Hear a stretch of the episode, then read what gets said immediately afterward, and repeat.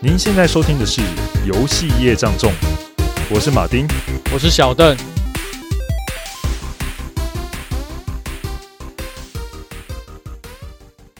哦，我靠，要鼠真是冷死了！这几天看新闻气象，外面呢、啊、白天就是十一、十二度，到晚上可能只剩七八度而已。对啊，我晚上几乎都有那种快死在棉被里的感觉。那你不盖棉被更会想死吧？对啊，我都不敢探头，你知道吗？就是把自己，我我睡觉是把自己整个包在棉被里面，只要稍微有一个地方不小心露出去，就会觉得那一块好像被挤冻一样，超冷的。那一定会很不好睡吧？对啊，然后半夜都还会那个、啊、不小心醒来，就是太冷了。对啊，那我像我觉得出门开门就跟开冰箱差不多，差不多。嗯呃，而且我那个冬天手脚都会冰冷，没办法改善，从小到大都这样子。哎、欸，我也是，我还会冻伤。你太夸张了吧？还会冻伤？对啊，我我这几天，然后就是因为太冷了，然后我的脚回到家、哦，就是刚那个温差太大，结果可能就血管就爆掉，然后就会超痒，然后整个关节的地方会肿起来，而且是痒到停不下来啊，而且很不舒服。哇，那你比我。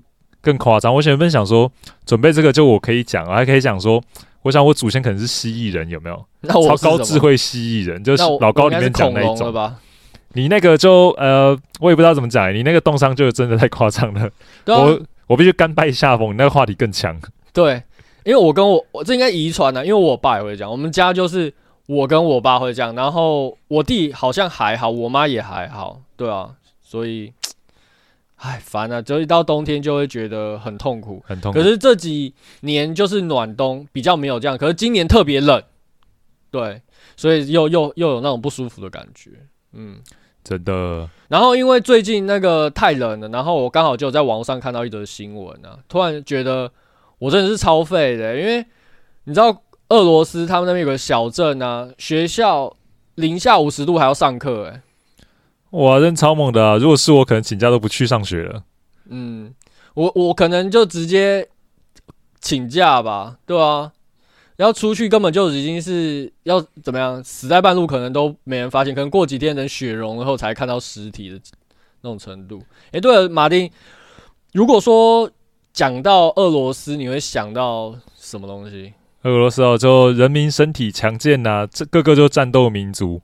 然后看到熊还是会跟他对打，有没有？是看到熊就会跟他决斗，就是。对，还有特别爱喝伏特加，喝到他们男生的那个那个什么死亡率都死亡率都，因为那个天气太冷，有没有？然后喝喝完之后就直接醉倒在马路上，然后隔天起来就变冰棒。但是我们频道是聊游戏啊，所以我们会我们比较有可能想到应该是俄罗斯方块了。哦，是啊，俄罗斯方块。嗯，哎，所以。各位听众，你们知道吗？俄罗斯方块其实它的原本名字里面根本没有提到俄罗斯哦。哦，是吗？真的啊！而且俄罗斯方块啊，它诞生在冷战时代的苏联哦。而且还有一件事情，我觉得非常的扯。俄罗斯方块啊，基本上直到前几年才被打破它的销售记录，所以它维持着就是世界上最卖的游戏，维持了非常长的时间。但是你知道吗？作者呢？在之前很长一段时间大卖的时候都没有获得任何一分钱的收入哦，就卖了一亿多套，他一一一毛都没拿到。对啊，直到最近他才拿到。对，好，那这样子传奇的故事就是我们今天要为各位听众所带来的游戏故事，那就让大家跟我们一起进入俄罗斯方块的世界吧。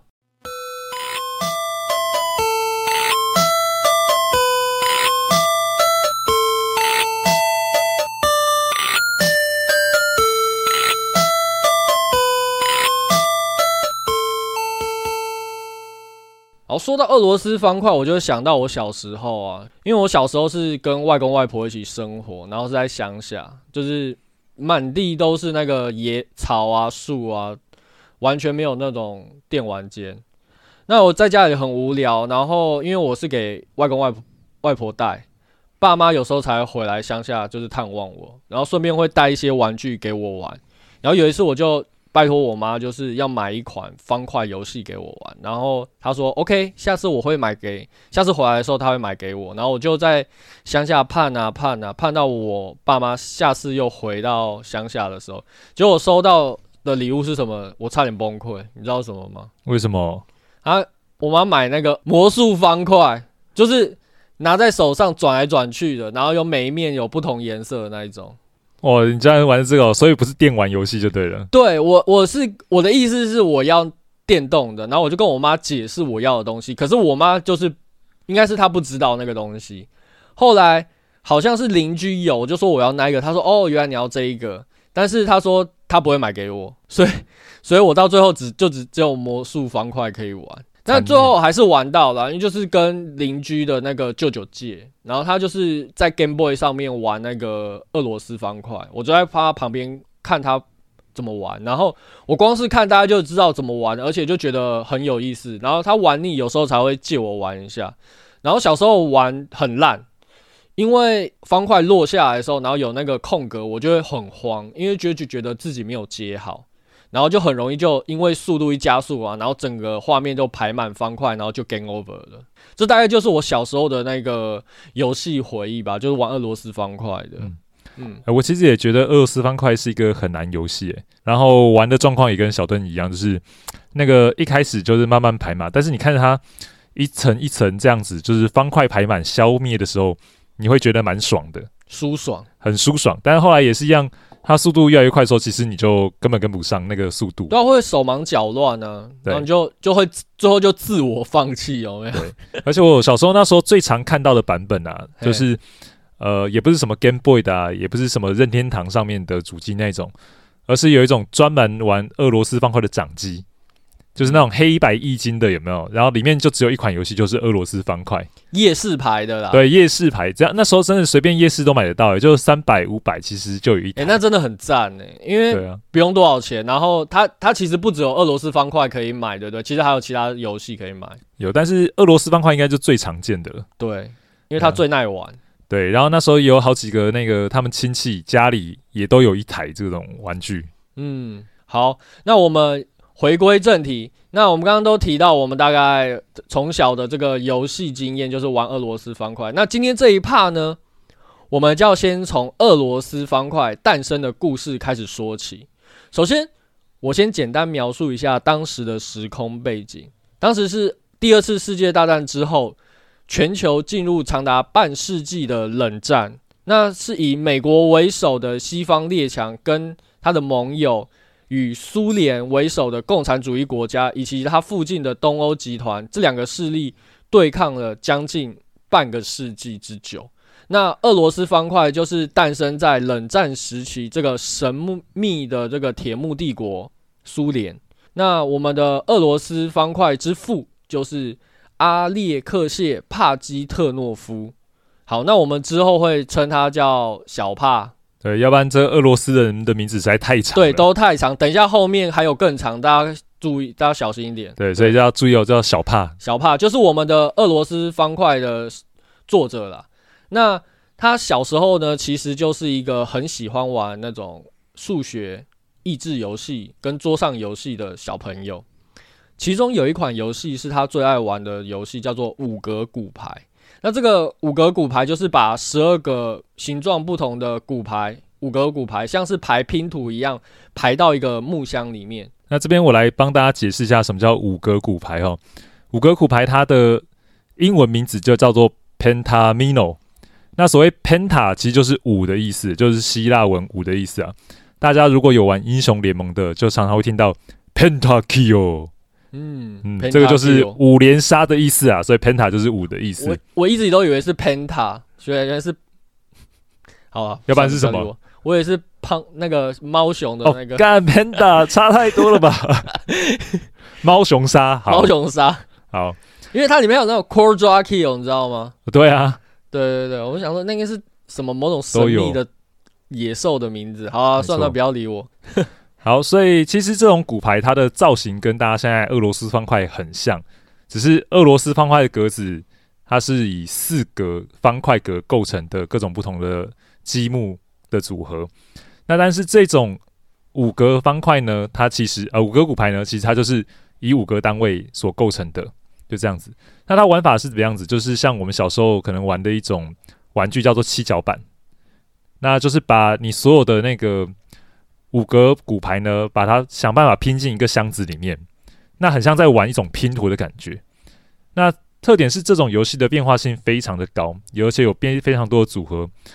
呃，那像你的骨牌啊，你可以让它有呃旋转，然后甚至它可以左右的翻转。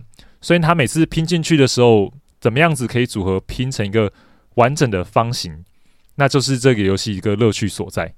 那由于这个游戏耐玩性很高，所以小帕在这个小时候他就很喜欢玩这个游戏。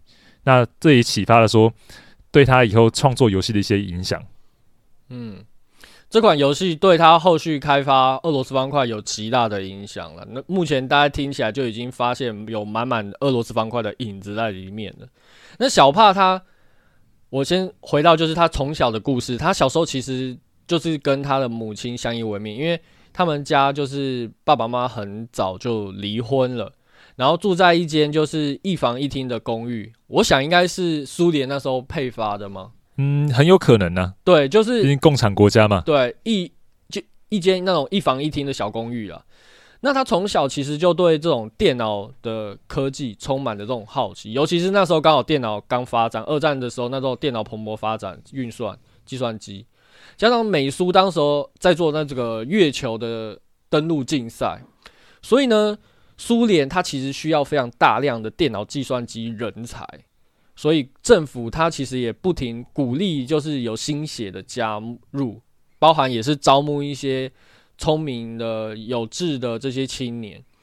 于是他在成年后，便因为这种关系，就进入到了俄罗斯国家科学研究院的计算机中心里面去工作。但工作环境超出他的想象的糟糕。对，因为他必须跟其他三位研究员共用一张桌子。他一开始以为是在里面搭的都是非常高级的那种工作环境，可是实际上没有，而且电脑设备也非常落伍。那到底有多落伍呢？就像我们现在可能每个人的电脑可能大家平大大致上都应该是用 Windows 十的系统嘛，但是他们的可能研究，但是很多公家机关可能还是在用那种 XP 的那种电脑系统，就是大概有这么。高的这种落差的那种感觉，就是俄罗斯科国家科学研究中心里面用的这种计算机电脑，其实都是非常落后的，而且再加上他的工作其实非常的，他觉得无聊啦，跟他一样觉得无聊，也不只是就他一个人，因为大家都觉得说工作其实并不是那么的有趣，可能跟他们一开始想的不太一样，所以呢，他们在闲暇之余的时候就会讨论一些游戏，因为他们可能因为。多多少少因为喜欢电脑，然后呢，都会喜接触到一些当时的一些游戏，所以他们经是经常聊天讨论。其中有几名工程师就是会聚在一起，一起做脑力激荡。然后这时候小帕就想到，就是因为他们就一起脑力激荡，他就想到他小时候有做过，他最喜欢的游戏就是那个五格骨牌嘛。那他就想说，好，那我就用试着用这个东西，看可不可以把它类似数位化的概念，就是把它做到。那个城市里面，就是游戏里面，可以在电脑里面去玩这个五格骨牌。那他为了配合这个，就是非常老旧的电脑，这个电脑就是那个国家科学研究院的啦。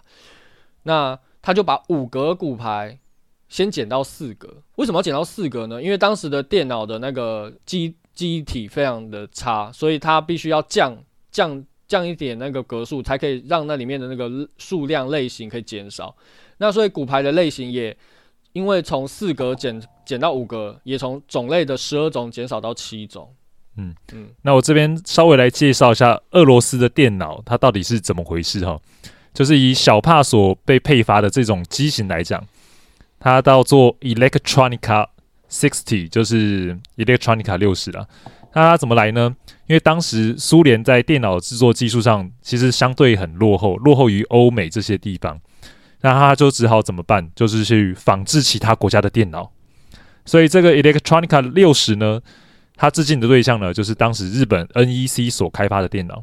可是以它出了这个年代来讲，其实已经远远落后于当时市面上呃绝大部分电脑的一个基准了。然后大家也知道摩尔定律嘛，每十八个月电脑就已经加快了一倍，就速度加快一倍。所以这个 Electronica 六十相当于在那个年代已经落后了好几代的样子了。而且这个系统呢，它其实没有图形化的处理界面，它的所有它要想要制作这种方块的构面啊，跟形状的组成，它必须使用 ASCII code，也就是用文字排列组合成的方块。好，所以你可能看到它方块形状不会像现在图形画好画满，还有彩色画，它就是纯粹的文字组成，就是用那种线条、框线、直线啊，然后横线的那种文字去把它排列成像方块的样子。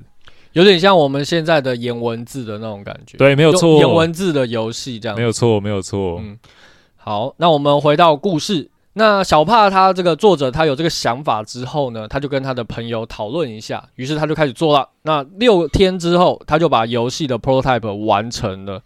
它其实就是一个在电脑上面玩的四个骨牌的游戏。整体来说呢，非常的顺利，没有任何的 bug，也没有任何的问题，但。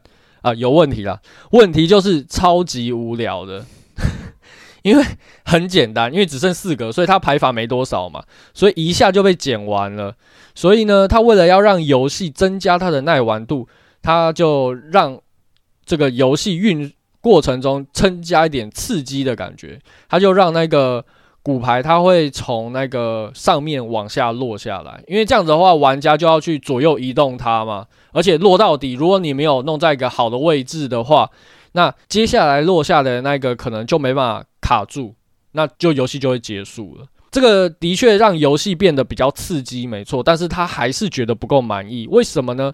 因为这很容易就是第一就是排满了以后，游戏就结束了。再就是很容易没有排好，游戏也会结束。就是游戏一旦结束了，这个游戏的回馈感就不够，所以他希望可以让这个游戏有没有可能一直一直进行下去呢？于是他在后几个版本，他花了一些时间调整，最后他它试出了一个机制，就是一旦骨牌掉下来，就是方块掉下来以后，最就是有一排横的。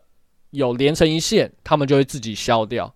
这个消掉很神奇哦，因为只要一消掉，你空间就腾出来了嘛，对不对？那接下来就新的方块可以一直落下来，所以这个游戏就会进入一个状况，就是你只要技术好，你就可以一直玩，一直玩，一直玩，一直玩下去。那完成的那一天就是一九八四年的六月六日。那这个游戏它的大小才八点六 KB 的大小。那这个小游戏终于已经完成了，而且当时的小帕他才二十八岁。那小帕那时候就称这个游戏叫做 Tetris，为什么呢？他就是取这个他最喜欢的这个 tennis 跟那个呃四个骨牌 Tetra，就是希腊的四的这个字啊。对，Tetra 跟 tennis，所以组合起来变组合字就是 Tetris。那这个游戏它厉害就厉害在不用任何的教学。任何人只要经过，从旁边看小帕怎么玩，他立刻就可以上手了。听小邓这么说，俄罗斯方块似乎完成啦，可是他到底是怎么风靡全苏联的呢？接下来要说到一个关键人物，这个人物非常重要，他是一个十六岁的天才高中生，叫做格拉西莫夫。那我们格拉西莫夫之后，我们就叫他天才高中生，可能大家比较不会陌生。好，简单好记。对，就是一个神童，天才高中生。好。那他从小就对城市有相当的兴趣，就跟小帕一样，并且在学校呢展现出就是超龄的天赋才华，就是他可能会写程式，可是其他的小朋友还在妈妈咋抠那样子，对。然后老师看到也惊为天人，立刻把他推荐给他在俄罗斯科学院的好朋友，就希望他们可以好好栽为栽培这个年轻的程式高手，希望他有一天可以为国效。报效这样子，而且他很厉害，他特别对就是 IBM 架构以及 MS DOS 系统非常擅长。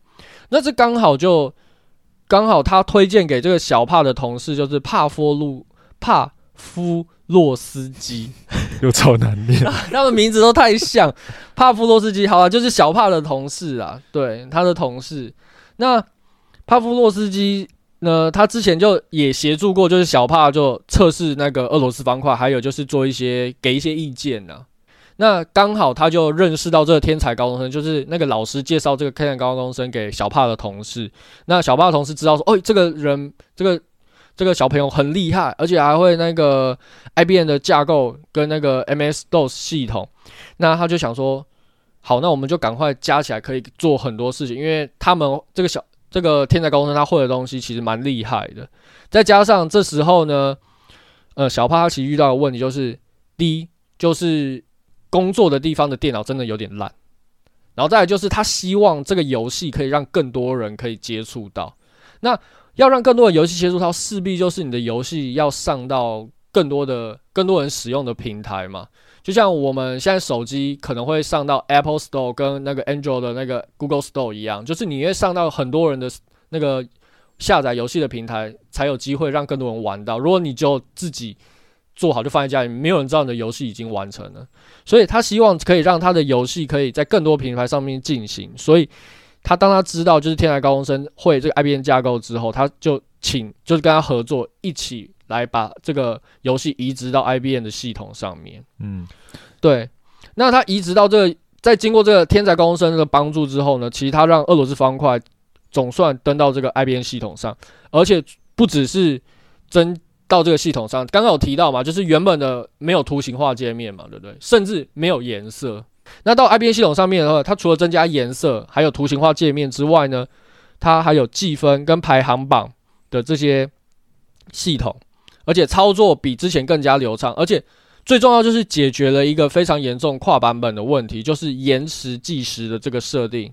OK，来，我这边来稍微做为小邓刚才说的内容做些补充哈。第一点就是。诶，为什么这个电脑要转换到 IBM 的平台上？就跟小邓刚才讲说，就是像你 iOS 的东西，如果说只有 iOS 可以卖，可能只能卖一部分人，所以有 Android 的系统的话，卖给卖更多人。那当时的电脑系统不像今天大家看到都是用 Windows 微软 X86 这个架构啊，当时还是有分很多什么呃 Apple 的电脑啊，刚才讲的 Electronic System，然后还有刚才讲就是说到 IBM 这个架构。那 IBM 架构是怎么样呢？就是当时它的 PC 啊，有各家不同的分层，但是 IBM 它就采用了一个开放式架构。那这个开放式架构有什么好处呢？就是我授权出来，只要谁有能力可以做，他自己都可以去组装，甚至开发这样的一个电脑出来。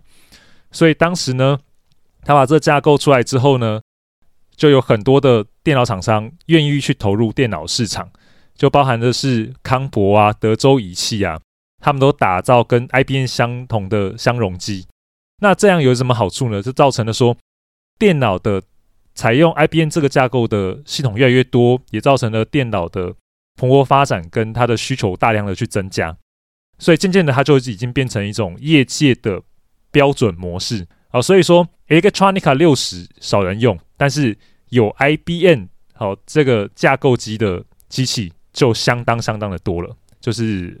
数量是倍增，所以转换过去的一个好处就是能够接触到的客群跟玩家数量可能就会非常的多。对，然后刚才还另外提到一个，就是天才高中生帮忙改造之后有一个叫做延时延时计时的这个设定嘛，那它到底是怎么回事呢？哦，一样提回来摩尔定律这件事情哈，每十八个月电脑就会速度加倍。呃，可是会有一个问题哦，你会这样发现没过多久之后，没过几代之后。电脑速度越来越快。如果你没有做这个延时计时的话，你会发现老旧的电脑上面开发出来的程式，放到新电脑上面的时候，它的运行速度会飞快，因为新的东西运行速度就越来越快嘛。所以你没有做这个设定，原本的方块啊，我们假设说一秒，假设是落下两格好了，对不对？那你可也许会发现，转换到新电脑上去做的时候，就把一秒就落下十格。那这样子，玩家有办法玩下去吗？当然是没有办法嘛。所以，它有了这个稳定计时的这种设计之后呢，会导致就是之后的，就管是你的系统进化了多少个版本，但是我方块落落下速度都可以维持一定。好，这也有一个非常大的好处，就是以后无论电脑怎么更新呢，新的电脑安装户或是购买用户呢，他玩到这个游戏的时候，他落下速度其实感觉上都是一样的。哦，入门上都不会有会造成就说玩不了的问题。好，谢谢马丁的补充，非常的详细。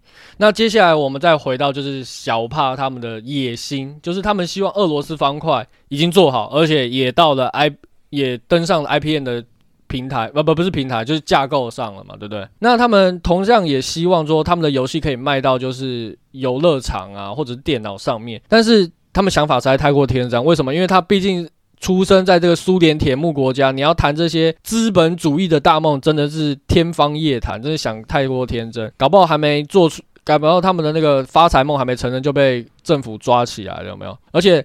最重要，最重要哦，你知道吗？他们的身份是公务员，他们说上班的时间偷偷做游戏，这个被发现真的是要杀头的。对，于是，小帕他们只好用一些方式在偷偷的推广这个游戏，就是他们把游戏就是放在磁片，然后传给其他，就是到拷贝给别人啊，然后别人就是可以安装到他们的电脑里面嘛。那你任何要发送给他们，其实就是透过人力的传输方式，但是。这样子也也超，就是你你想想看看，那时候还没有网络的时代，这个游戏还可以一传十，传百，百传千，就整个科学研究中心所有人都知道这个游戏，而且所有人都沉迷于其中。这时候就让那个小帕他非常的自信啊，他就觉得自己设计得出一款神作，这个绝对是可以大卖。但是碍于就是这个游戏他没办法做商业贩售，于是他就只好继续使用免费的方式，继续把这个游戏发送出去要推广。任何人想要跟他要这个游戏，他就拷贝一份给他。所以我在想了，那他为什么不收点零用钱呢？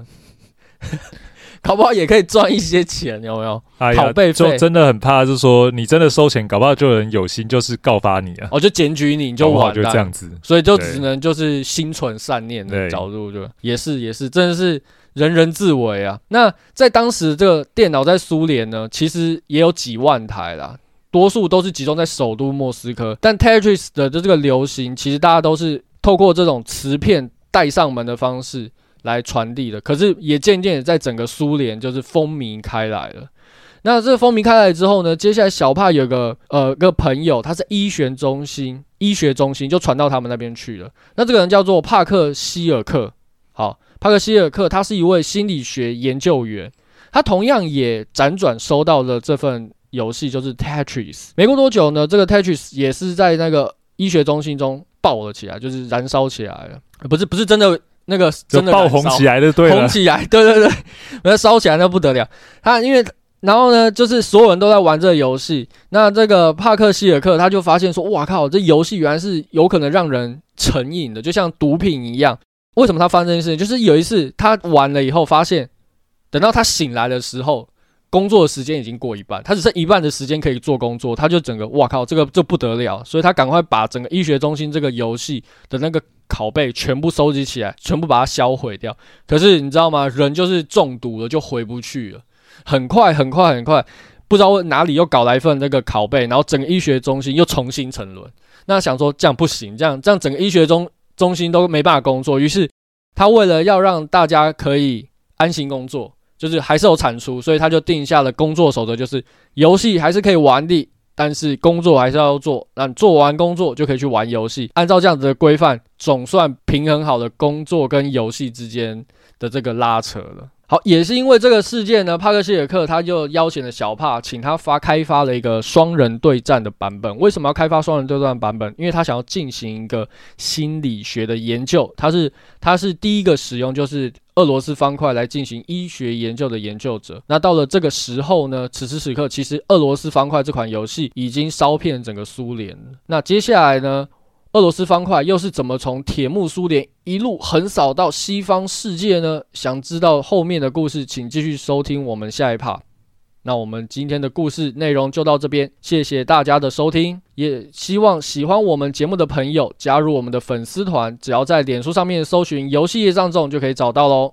还没订阅的朋友，还麻烦订阅我们，并给我们五星评价支持，你们的鼓励对我们是最大的支持。那我们下次见喽，拜拜，拜。